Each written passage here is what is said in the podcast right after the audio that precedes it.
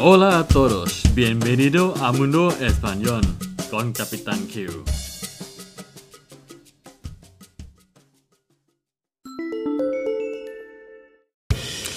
สวัสดีครับ ยินดีต้อนรับสู่โลกภาษาสเปนกับกับตันคิวอีกครั้งนะครับ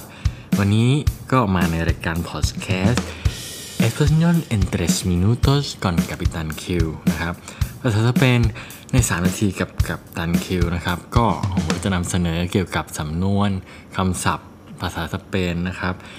ให้เพื่อนๆได้ฟังกันสั้นๆนะครับ ภายในเวลา 3 นาทีหรือประมาณ 3 นาทีนะครับ ก็ช่วงที่ผ่านมาอาจจะหายไปนานนะครับ เนื่องจากมีภารกิจทางบ้านนะครับ แล้วก็ช่วงนี้ก็เป็นช่วงกักตัวเลยมีโอกาส ได้มาทำพอดแคสต์อีกครั้งนะครับก็หวังว่าเพื่อนๆจะติดตามกันต่อไปนะฮะสำหรับวันนี้นะครับผมก็จะมานำเสนอสำนวนหนึ่งนะครับ ก็ต้องออกตัวก่อนนะครับว่าสำนวนนี้ค่อนข้างที่จะไม่สุภาพแล้วก็ไม่เป็นทางการนะครับ แน่นอนว่ามาในสไตล์กัปตันคิวก็จะนำเสนอเกี่ยวกับสำนวนแล้วก็ภาษาสเปนแบบ บ้านๆนะครับ แบบที่ใช้พูดกันเป็นภาษาพูดนะครับ มาในสำนวนที่ว่า echar un polvo echar un polvo แปลแปลว่าเป็นการร่วมรักนะครับ การมีเพศสัมพันธ์นั่นเองนะครับ ในภาษาสเปนมีอีกคำศัพท์หนึ่งก็ที่จะใช้กันโดยทั่วไปว่าอาเซรโมรก็ได้นะครับ อันนี้ก็อาจจะเป็นคำที่ สุภาพขึ้นมานิดหนึ่งนะฮะ แต่ว่าเอชายอุนโปลโบค่อนข้างจะไม่สุภาพนะครับ ต้องระมัดระวังในการใช้หน่อยนะครับสำหรับสำนวนนี้นะครับ ถ้าพูดถึงคำศัพท์ในแต่ละคำนะครับเอชาร์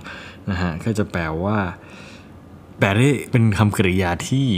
แปลได้หลายความหมายนะครับเอชาแปลว่าใส่ก็ได้เอชาอุนปิเมนโตเอนลาโซปะเอชา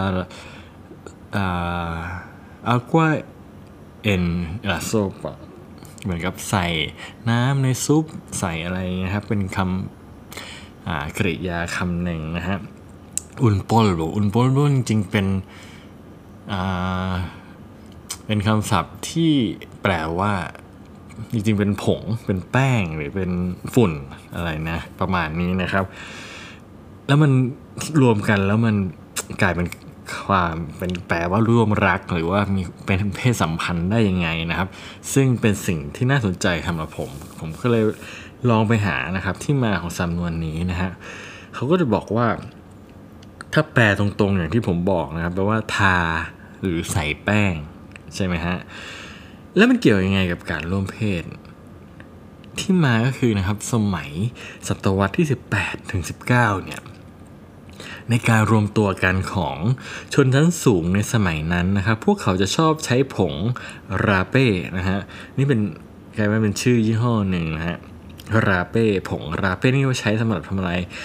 มันเป็นผงคล้ายๆ ผงยาสูบนะครับ แต่แทนที่เอามาสูบเหมือนยาเส้นนะครับ เหมือนบ้านเราเขาก็สูดเข้าจมูกแทนนะสูดตรงๆเข้าจมูกนี่แหละครับนะคะ มันก็เลยเหมือนกับว่าอ่ามันใช้สูบเหมือนเคยเหมือน ถ้าถ้าจินตนาการไม่ออกก็เหมือนกับสูตรเฮโรอีนเหมือนในหนังในอะไรเนี่ยที่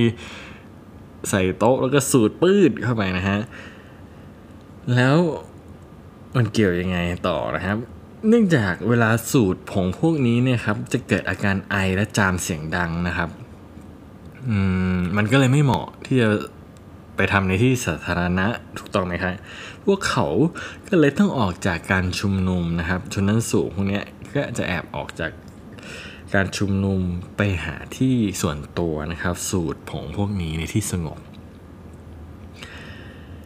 หลังจากนั้นมานะครับมันเลยใช้เป็นข้ออ้างนะครับ ในการหายตัวไปกับจากการชุมนุม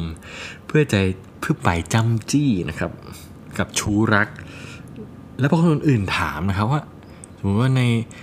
คนอื่นที่อยู่ในที่ประชุมถามว่าไอ้คนนี้ไปไหนนะครับเขาจะบอกว่าไปเอชารุนโปลโบนั่นเองนะครับ มันก็เหมือนกับเป็นการที่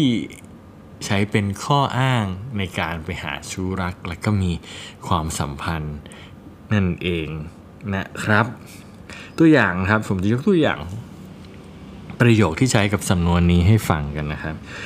Mi amigo y su novia echan un polvo en su primera cita. Mi amigo y su novia echan un polvo en su primera cita. เพื่อนผมและแฟนของเขานะครับ มีอะไรกันมีความสัมพันธ์กันในการนัดเดทครั้งแรกนะฮะ และนี่คือสำนวนในวันนี้นะครับ echar un polvo แปลว่าการมีเพศสัมพันธ์ กันนะครับสำหรับวันนี้ สวัสดีครับ adios hasta luego